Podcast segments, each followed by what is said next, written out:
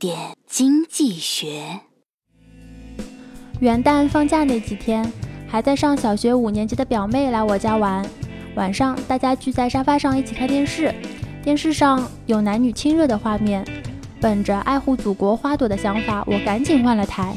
没想到，表妹特别不在乎地说：“表姐，你都上班的人了，怎么看个床戏还不好意思呢？”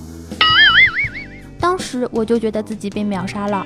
家长教育孩子，很多时候都秉持着不让你知道是为你好的原则，但往往人都有逆反心理，越不让你干的事就越想干，越希望掩盖某个信息，却越勾起对方的好奇心和追求欲。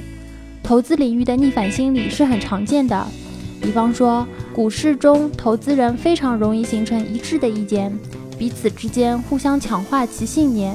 并拒绝接受其他观点，这就容易导致市场顶部的过度乐观情绪以及临近底部的悲观情绪。而逆反心理就是在其他人保持意见高度一致时，按照截然相反的方向采取行动。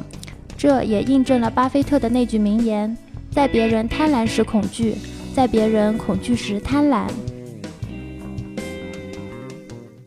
更多内容，更多投资门道，请关注微信公众号“好买商学院”，教你聪明投资。